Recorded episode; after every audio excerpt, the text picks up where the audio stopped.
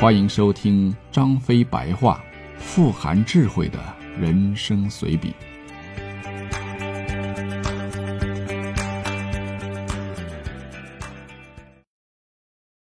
第三十五回，正面教材。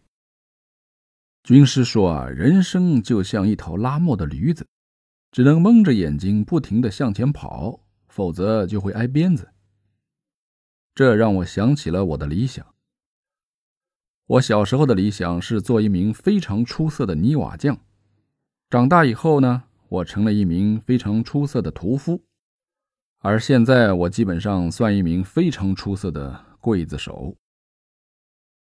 这种变化，一是说明了世事难料，二是说明了理想和现实之间的差距是很大的。三呢？哎呀，本来没有三了。但魏延经常说：“我什么事儿都说不出个一二三来，因此我要加上个三，凑个数，显得整齐一些。”哎，其实也就没有三了啊！不说了。我小时候之所以立志要做一个泥瓦匠，那是有原因的。有次下雨，把我们家的院墙给淋倒了，我父亲当时已经不在了，因此啊，砌墙的任务便落到了我头上。我在砌墙的时候找到了久违的乐趣。要把那些大大小小、千形百状的石头垒成厚度均匀、两边光滑的一堵墙，这不仅仅是力气活儿，也不仅仅是技术活儿，这分明是一门高深莫测的艺术啊！于是，当砌墙完以后，我基本上已经把我的伟大理想给定下来了。可等我大到应该养家糊口的年龄时，我并没有成为一名泥瓦匠。主要的原因是当时泥瓦匠的数量过大。而盖房子、砌墙的这个工作又太少了，为了生存，我只能放弃。选择杀猪最主要的原因是可以有肉吃，而且我去学杀猪的第一天，就有人说：“瞧瞧你长得这模样，这块头，不杀猪真可惜了呀。”后来我自己对着镜子看了半天，发现他们说的很对呀。既然上天把我长成杀猪的模样，那我就得去杀猪，上天的安排最大嘛。我杀猪绝对是有天赋的，在很短的时间内，我就掌握了所有的技巧，并且从没失过手。你们知道不？当时杀猪都是有讲究的，一般差不多的屠夫都要求是一刀拿下，倘若第一刀没杀死，那就非常掉价。我见过这么一次。当时那个屠夫也算是赫赫有名啊，外号叫做王一刀。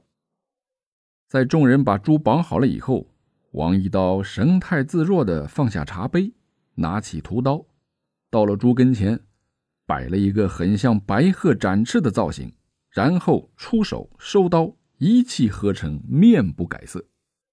那猪连一声都没出，众人是齐声喝彩。王一刀得意洋洋地端起茶杯继续喝茶，几个人围过去给猪松绑，准备忙活开膛剥皮。忽然听到一声尖叫，见一庞然大物从人群中直冲出来，噼里啪啦的不知道撞翻了多少东西，箭一般的往西跑了。众人愣了一会儿，赶紧发出一声喊，开始追。这时有人发现王一刀倒在地上，扶起来一看，被猪撞断了两根肋骨。而那头猪最后在数里外给找到了，口吐白沫，哎呀，是活活给累死的。于是后来众人给王一刀给改了个外号，叫王一累，一刀把猪累死。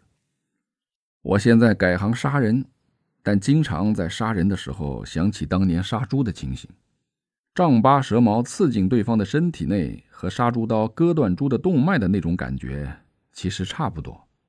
同样也有一大群人等着给你喝彩或者看你的笑话。就我从一个泥瓦匠变成了一个将军这件事来说，在很多人看起来我是很幸运的。或许会有一些人把我当成一个正面的教材来教育那些不知上进的孩子，但我自己却没觉得很自豪啊，相反还有些失落。因为到现在，我还经常做梦，梦到自己是一名快乐的泥瓦匠，想象着自己亲手砌的一栋栋房屋，其兴奋程度是远远超过了与百万军中去敌将首级呀。我想起子龙给我讲过的一个故事。有一次，我们行军路过乡下，看到一位老农把喂牛的草料铲到一间小茅屋的屋檐上，感到奇怪，于是就问道：“老伯啊，你为什么不把喂牛的草放在地上让它吃呢？”老农说。这种草草质不好，我要是放在地上啊，这牛啊，它就不屑一顾了。但是我放到让它勉强可够得着的屋檐上，它会努力去吃，直到把全部草料都吃个精光。子龙说：“我们很多人啊，都像那头牛，都很在意那些遥不可及的东西，而对于已经到手的。”却不屑一顾。如此说来，假设我当初真的当了泥瓦匠，看到一个耀武扬威的将军路过时，必定也是羡慕不已了吧？这么想着，我觉得心里舒坦多了。